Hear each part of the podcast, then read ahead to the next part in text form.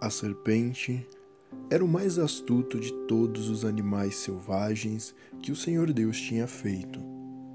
Ela disse à mulher: É verdade que Deus vos disse: Não comereis de nenhuma árvore do jardim?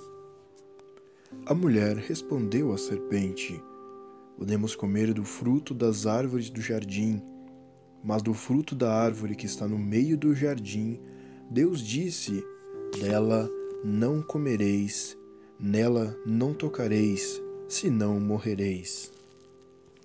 A serpente, porém, respondeu à mulher: De modo algum morrereis.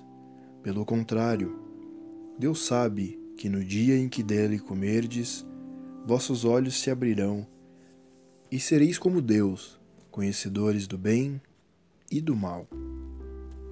A mulher Viu que a árvore era boa para dela comer, agradável aos olhos e desejável por dar entendimento.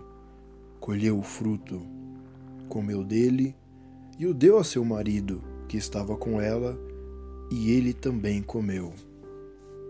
Então os olhos de ambos se abriram e reconheceram que estavam nus.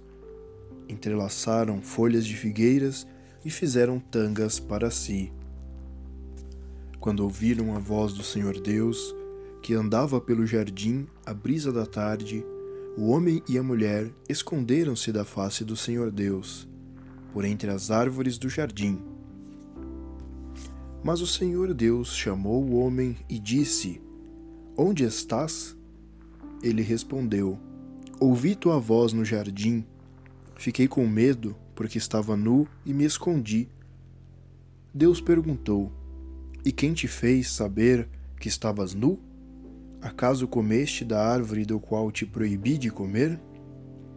O homem respondeu: A mulher que puseste ao meu lado, ela me deu o fruto da árvore e eu comi. Então o Senhor Deus perguntou à mulher: Por que fizeste isso? E a mulher respondeu: A serpente me enganou e eu comi. E o Senhor Deus disse à serpente: Por que fizeste isso? Maldita sejas tu entre todos os animais domésticos e todos os animais selvagens. Rastejarás sobre teu ventre e comerás pó todos os dias de tua vida. Porém, inimizade entre ti e a mulher, entre a tua descendência e a descendência dela. Esta te ferirá a cabeça, e tu lhe ferirás o calcanhar. A mulher, ele disse: Multiplicarei os sofrimentos de tua gravidez. Entre dores darás à luz os filhos. A teu marido irá o teu desejo, e ele te dominará.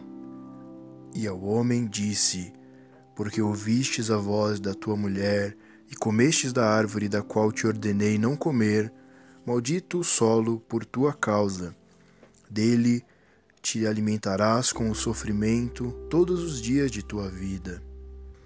Espinhos e matagal ele te produzirá, e tu te alimentarás das ervas do campo. No suor do teu rosto comerás o pão, até voltardes ao solo do qual fostes tirado. Porque tu és pó, e ao pó has de voltar. O homem chamou a mulher de Eva, pois ela se tornou a mãe de todos os viventes. E o Senhor Deus fez para o homem e a sua mulher roupas de pele, com as quais os vestiu.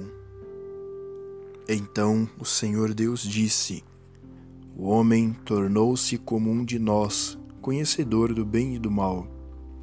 Não estenda ele agora a mão e tome a da árvore da vida, para dela comer e viver para sempre. E o Senhor Deus o expulsou do jardim do Éden, para que cultivasse o solo do qual tinha sido tirado. E tendo expulsado o homem, colocou a leste do Éden os querubins, que com a espada flamejante para guardar o caminho da árvore da vida.